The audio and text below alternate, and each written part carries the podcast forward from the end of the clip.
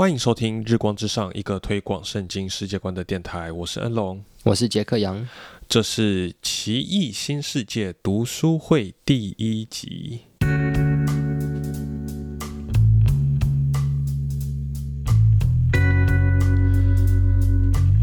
好，各位听众，欢迎来到我们这个全新的一个读书会。那这这一次的读书会要读的书呢，是一本叫做《这个 Strange New World》奇异新世界，呃，是由这个 Carl Truman，呃，我们学校以前的教会历史教授所写的。那它有个副标题是这个思想家和这个社会运动家是如何重新定义身份，以至于呃触发了性革命。啊，这个副标题有点长，就是 呃，但但总这。简简单来说，就是这本书它在追溯一些这个思想文化的脉络的历史，然后来看说这个历史的在这样子啊历史的洪流当中是怎么样子的一些思想，怎么样的一些重要的人物去推动了或影响现代人对对于性、对于性别会有这样一种很很直觉的看法，就是好像出门他在这本书里面自己就讲嘛，他说。这个我是一个被禁锢在男人身体当中的女性女人，就是这样的一种说法。对于现在很多人来说是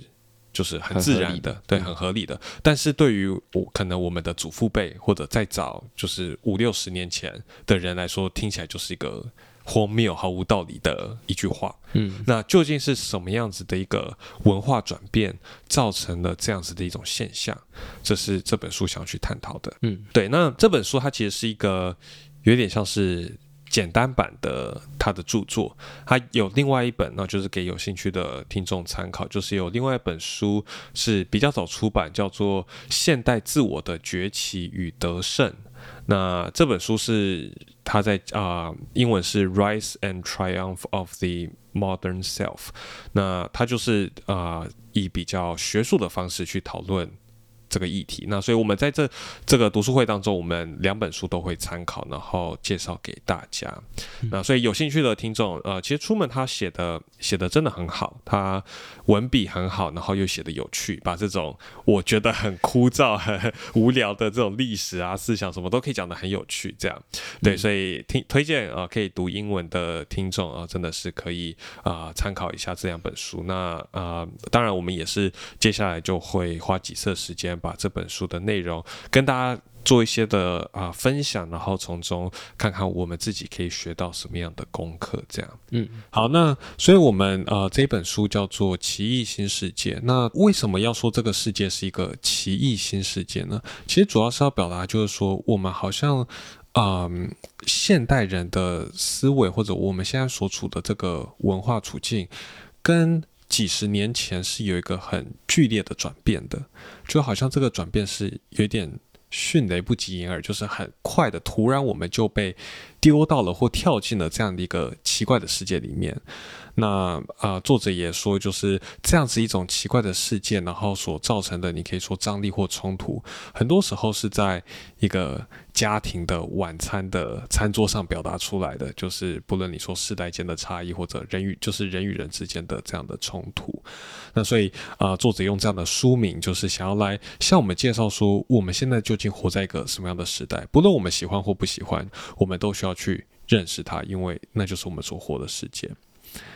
好，那呃这本书呢，它整个大纲啊，那也会是我们接下来所要啊，就依循的整个结构啊。除了啊今天这第一集是一个引言啊之外，那接下来它就进入一个啊历史的，有点像历史的讨论，主要探讨一些啊重要的哲学家、社会学家，像包含啊卢梭啊浪漫主义，然后还有后来的尼采，然后马克思，然后甚至像弗洛伊德这些人，然后从啊。刚才讲浪漫主义，然后政治的角度，然后啊这个文化社会角度去谈论啊这些事情是如何影响现代人。重点在于这些思想家如何影响我们现在文化看待我是谁自我这个概念是什么啊？然后，所以接下来啊，三章会是讲这样子一种历史的背景啊，它是用讲故事的方式讲，我觉得很精彩。虽然可能有些人觉得历史有点无聊，但是啊，我觉得蛮精彩的。然后在那之后呢，就会啊回到我们现代的社会，然后讲这些的影响在现代社会当中是如何影响我们怎么看待外在客观世界跟我们自己内心世界。之间的一个关联，然后怎么看待我人生最终的价值？我要去哪里？我是谁？等等的问题，就是啊前面讲的那些啊历史上的重要的思想，然后怎么影响我们今天的最后的这样子一个产物啊？那这是后面大概到第六章的时候会讲的。那呃第七章。就会进入讲到啊，就是这个性革命或者说 LGBTQ plus 这些族群啊，同志运动。的一个历史发展，然后在当中一些我们可以去认识到他们是怎么演进的，然后有哪些思想在背后作用着啊？那这会是到比较后面第七章，那第八章就是反过来说，那啊宗教啊言论自由在这样的一个社会处境下，在这样一个政治环境当中是怎么被看待的？那所以啊第八章会讨论比较偏政治的问题，那也可以从中去反思，就是可以说反思我们怎么参与到。政治当中，那最后啊第九章就会是一个比较完整的从信仰或者说教会的一个回应。那当然在啊每一每一章的过程当中，虽然说书本啊这这本书本身是比较去着重在这个历史啊社会文化的分析，那但是我我们在啊我跟杰克杨在讨论的过程当中，也会尽量的在每一章当中都带出一些信仰的反思。杰克，你自己读这本书读到现在，你觉得对你来说最有收获的部分是什么？就我从来没有用这样的一个角度来想过，嗯，同婚，嗯，就有点敏感哦。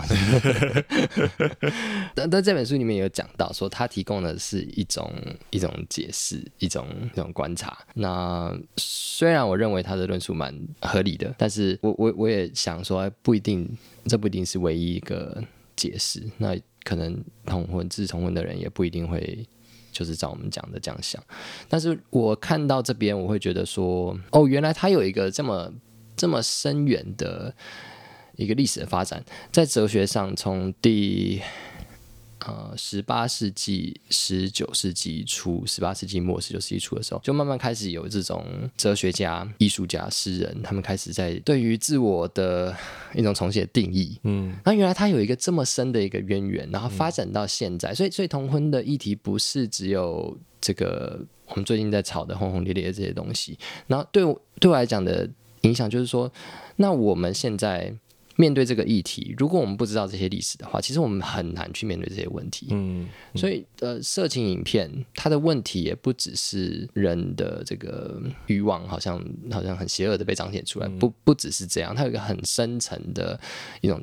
哲学历史的脉络在里面。那如果你真的要处理色情的问题，你需要处理这个。历史哲学的这个脉络，人怎么样发展到现在这个地步？那今天要讲讲的是这个性革命的问题。我觉得我以前没有了解过性革命的历史。嗯，那这个本书我觉得是帮帮助我看见，如果你要真的。面对这个问题的话，我们需要知道的一些历史的脉络。嗯，作者其实，在书中有提出一点，我觉得蛮有趣的。然后，我觉得可以跟刚才杰克杨讲的东西有点呼应，就是我们其实好像都没有想过，避孕药的发明推动了性革命。就是某一种程度上，不是说不是说单纯避孕药就造成性革命，而是说避孕药为性革命推波助澜。是因为避孕药的发明，让性可以。更加容易成为一个单纯的享受，嗯，没有什么后果了。对，所以他性跟这个繁衍后代这件事情可以被更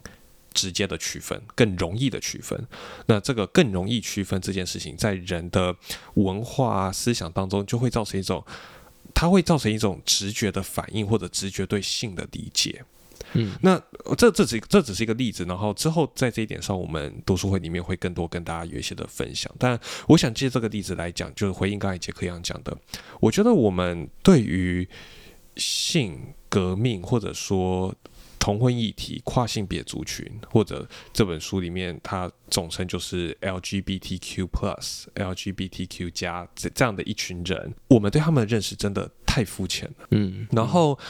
甚至我有时候观察会觉得，教会对这个议题的回应缺乏一个深思熟虑的过程。嗯我们很容易就把这件事情单纯想成一个道德上的对跟错。嗯，他们就是道德败坏、沦丧，想要呃反抗这个性的禁忌，然后想要突破，呃，就是好好像就只是纯粹一个道德议题。嗯但我觉得这本书对我来讲最最大的一个帮助是，它让我看到这背后不是一个单纯道德上对跟错的问题，嗯它牵涉到的是我们认为人是什么，我们认为人活着最大的目的跟意义从何而来。嗯这这些的问题，嗯。还还有我们与这个世界之间有什么关联？这些的问题都会去影响我们怎么看待我们自己，怎么看待性别，嗯。然后以至于会影响到现代人可以好像比较轻易的接受同志婚姻，或者甚至跨性别，或者甚至你知道讲到性别是流动的这样子的一一种说法。嗯对，所以我觉得这是一个很很重要的一个点。然后再来第二个，我觉得这本书或者这个读书会想要带给大家的是说，其实在这当中，我自己也会开始有一个反思，就是我其实也是受到这些文化影响的人。是是就是当我单纯的说，哦、这个呃同婚是一个道德问题，他们就是道德上错。啊、我们是坚守圣经道德的人。嗯当我这样讲的时候，我就没有看到说，其实我跟他们之间有同样的一个思想的逻辑在。嗯，嗯他们有一些很基本的想法，我其实也带有。是譬如说，我可能天生比较反骨一点，就是会认为说啊、我要做什么，我来决定，嗯我是谁，我可以决定。然后，然后好像甚甚至会讲到说。啊、人生最大的价值，你知道以前高中国民课公民课本不是有那个吗？什么马斯洛的需求理论，嗯，然后什么三角形，对对对，最低阶的是这个基本的食物啊，然后第二个是什么安全感啊，然后最高就是自我实现。是，然后我以前也会觉得，对啊，人生就是你最大满足就是你在工作当中可以感受到满足，可以嗯感受到活出你自己成就感等等。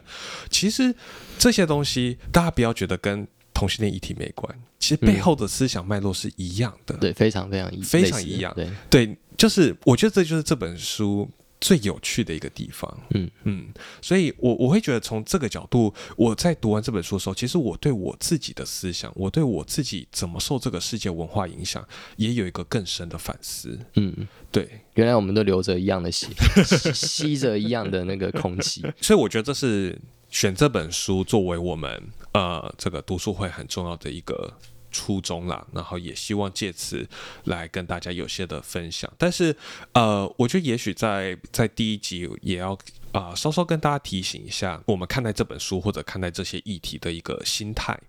那一个是刚才啊、杰克杨有提到了，作者自己也承认，他所提出的这个思想的脉络或者背后的这个历史发展，仅仅只是呃、一个角度来看待同性恋这个问题。嗯。就是它并不是一个全面的，好像很很很完整详尽的告诉你说，哦，同性恋们呃，或者说跨性别族群他们就是这样想。嗯啊、就是呃，我们不能有这，我们不要有这样的心态，嗯，对，因为这只是提供一个角度，然后从这个角度帮助我们更好的理解他们，更好的认识他们。所以我觉得这第一个我们要注意的。然后第二个我们要注意的是，作者也有提到说，我们不要觉得这是在缅怀一个黄金年代。嗯就是好像说，哦，现在这个世风日下，人心不古啊，以前什么年代大家都不会这样想啊。我我我觉得这样这样讲就，这个大家对历史的这个看法就太扁平了。嗯，就说以前的时代有以前时代的挑战，以前时代文化的错误。对，以以前有一个时代，大家觉得这个蓄奴是完全没有问题的。嗯那那有那个时代的挑战，以前有一个时代，这个或者说以前就是医疗啊等等也是比较不发达的，嗯人的寿命比较短等等，所以就是不同的时代有不同时代挑战。那我们这个时代有我们这个时代独特的挑战。嗯那所以当我们看到这些挑战的时候，要特别留意，我们不是要去好像说啊，我们就是要回归什么以往淳朴的人心或生活，那不是我们的意思。嗯我们的意思是说，看到这些历史发展之后，更好的知道我们身为基督徒，我们身为教会，怎么样更好的回应，更好的面对，甚至是说更好的与这些人沟通相处。嗯对，所以这这第二个我我觉得我们要注意的心态。我觉得第三个特别要注意的是，不要觉得我们好像读完这本书，我们拿到一个利器，拿到一把武器，好像这个无坚不摧的武器，可以去对付这些人。嗯，我觉得这是一个很很需要留意的心态，是是，因为这就代表你你是用敌人的态度在看待这些人，嗯，而不是把他们看作是传福音要去爱的对象。嗯。我觉得这个我特别提这一点，是因为这其实是我我自己以前曾经受到的一个试探。嗯。呃，这本书，呃，我我我我先讲一下这这本书它的它的理论，我在大概二零一六还一七年的时候，其实就听过了。嗯但我那时候听的是一个非常简单的版本。那时候那个讲法是，跨性别或者同性恋其实是现代版的诺斯底主义。嗯诺斯底主义是什么呢？诺斯底主义是第一世纪的一个异端了，就是说那时候他们是这个否认身体，然后说人的灵魂才是重要的，嗯所以他们也否定基督的身体，说嗯。基督只是个灵，然后说这个身体啊、物质啊都是败坏的，嗯。啊，这个属灵的啊，这个抽象的这些才是好的，我们要超越这些。那当初我听到理论就是说，哦，所以现代的这个跨性别族群呢、他们也是这个啊否认他们的身体，否认他们自己物质的身体，要去强调他们自己内在的感受。内在对自己的定义，那这样子的一个理论是很粗糙版本的这本书要讲的东西，对，嗯其中一个部分。但是我当初听到的时候，我心中就有一个感觉，就是哦，对，同性恋他们就是这样想的，然后我就觉得好像我就有一个好像可以来面对他们，或者说可以很有力的回应他们的一个一个出发点。嗯，他们就是诺斯底主义，对对，他们就是诺斯底主义。怎么打诺斯主义，现在对对对怎么打他们对，没错没错，我就会这样想。但是但是这是这这这个心态是很有问题的，就是不单只是说我刚才讲的那种，你并没有真的把他们看作是你要传福音的对象，你把他看作敌人。另外一个是，其实当我后来越想，就会越觉得。当我用这样的态度去跟这些同性恋朋友或者是啊、跨性别族群的人沟通的时候，对他们来讲是我在讲一些天方夜谭，嗯，因为他们没有任何人对他们没有人想过诺斯底主义，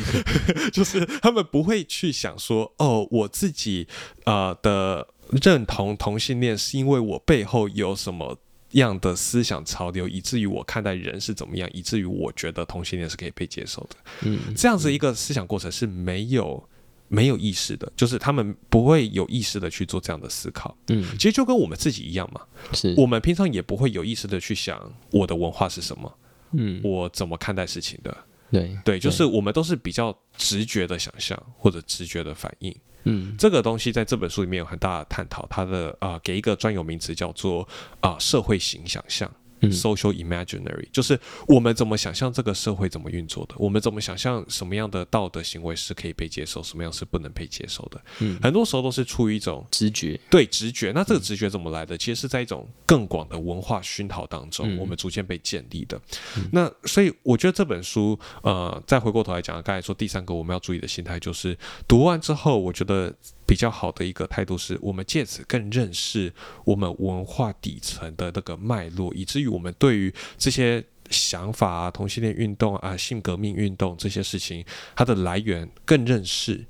而不是说好像我们就因此可以拿着这件事情去去打他们说哦你所以你们的想法是错的啊、你们的根源有什么样荒谬之处？对，嗯就我我觉得这是特别需要注意的啦。对我觉得你你其实一开始有讲到嘛，就是它这个历史的脉络影响到的不只是所谓同性恋的人，嗯。啊、或者是其他的 性解放运动的人，或者是甚至是没有接触到这个基督教的，就普普罗大众，就是他他这个历史的脉络不止影响到这些其他人，它影响到我们嘛，嗯。就我们也活在这个历史的脉络里面，所以我们在看这个呃历史，你说不要把它当做武器去打别人，就是如果我们没有意识到说我们其实就呼吸着一样的空气，然后喝着一样的水，我 们我们吸收一样的文化、一样的历史，那我们就是就完全搞错了这个 这个作者想要说的事情。是对，所以好，那再回过头来哈，这是刚才说的三点，希望希望大家可以特别特别注意了，我觉得这是很重要的。呃，嗯尤其现在这个 LGBTQ plus 这样的一个议题，在在台湾，尤其在教会界，是一个不仅说很有争议性，而且是一碰触到大家就会吵架，然后一碰触到就会有人受伤的一个议题，嗯，所以我会觉得大家的心态要更加的谨慎，然后调整到一个更更好的角度来看待。嗯嗯，好，那呃，这这些讲完之后，好，看来这个要注意事项讲的有点长，但是我们回过头来稍微总结一下这本书的一个主要重点。那其实我刚才有稍稍提到了，就是嗯，同性恋、跨性别或者就我们统称这个性革命这样子的一个议题，它不是单纯的一个道德问题，它背后关系到的是我们对于人是什么、我们是谁这些问题的理解。嗯可以这样说，就是这本书要讲的是性革命，仅仅只是这样子一种思想潮流所突出的一个展现而已。嗯，其实，在我们现在遇到遇到的许多问题，比如说，为什么现在这个世代隔阂这么大？为为什么呃这个同温层的分化会这么严重？嗯然后呃，甚至说为什么会越来越多这种普遍的心理疾病，忧郁症啊、躁郁症，其实这些事情它的根源都都是相似的，嗯就是它背后都牵扯到现代人怎么理解我是谁。嗯，对，所以我觉得这个议题它所能够应用或者能够啊、呃去触及的范围是比我们想象更广的。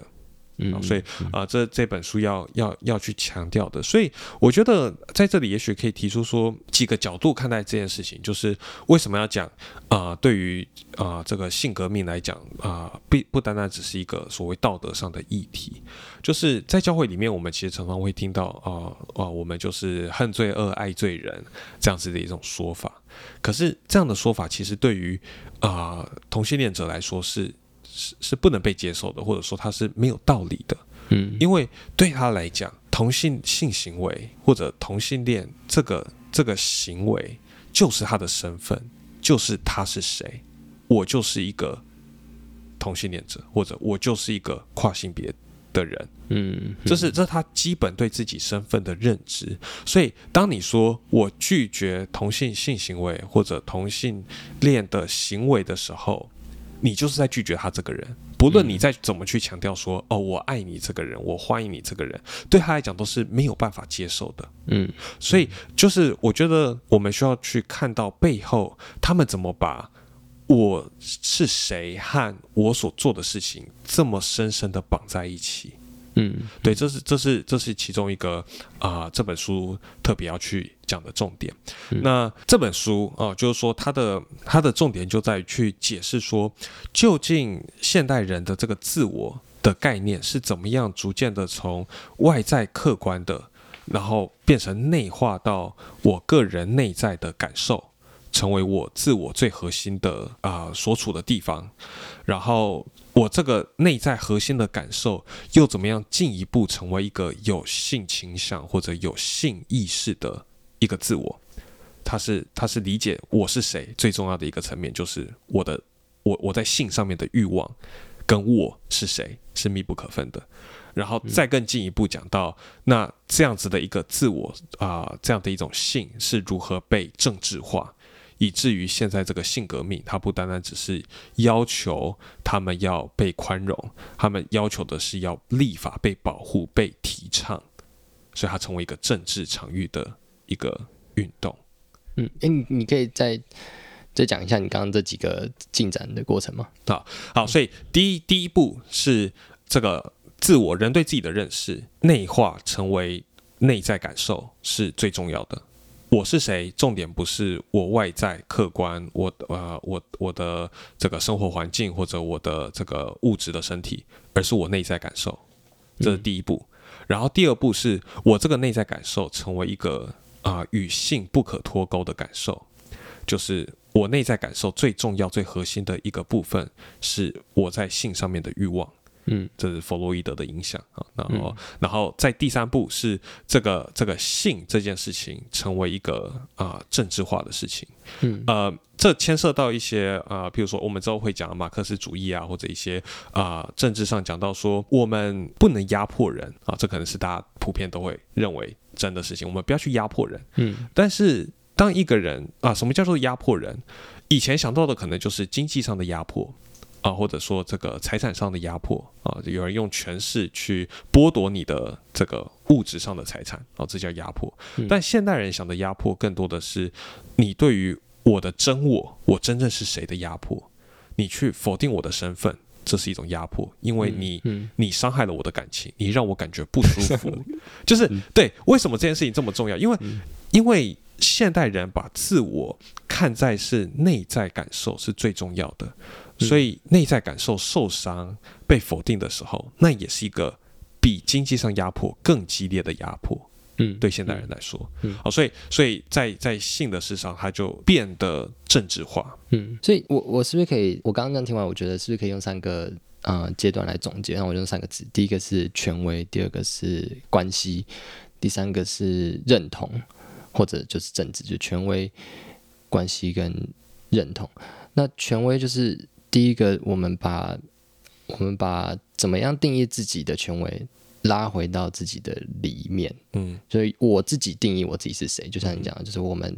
的权威，呃，我我们自己是谁是由我自己来定义的。那我会说这是一个权威的问题。嗯哼。第二个是关系，因为在我定义我自己是谁，呃，其实需要透过关系来展现出来。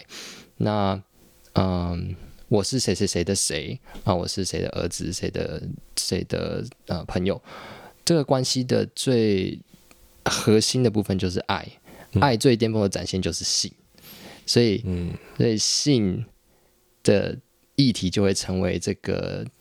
自我认同的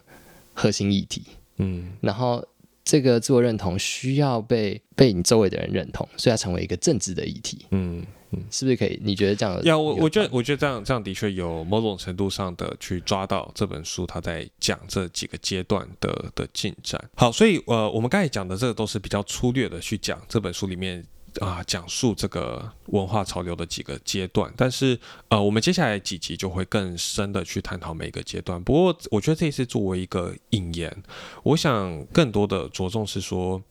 让大家看到说这个东西，我们所讲的内容跟我们现代的生活，不论你是不是这个性革命的一员，不论你是不是这个 LGBTQ 加这个群体的一员，它都跟你是相关的。对，譬如说我们刚才讲这种把自我内化。啊，这个专有名词叫做这个表现型个人主义。这个呃，我们下下一集，当然应该是第二集就会就会来谈。但那其其实这个在在现代当中是在很多地方可以看到的。嗯，譬如说啊，一个很基本所谓表现型个人主义，我以前在就是求学阶段，我就会觉得填志愿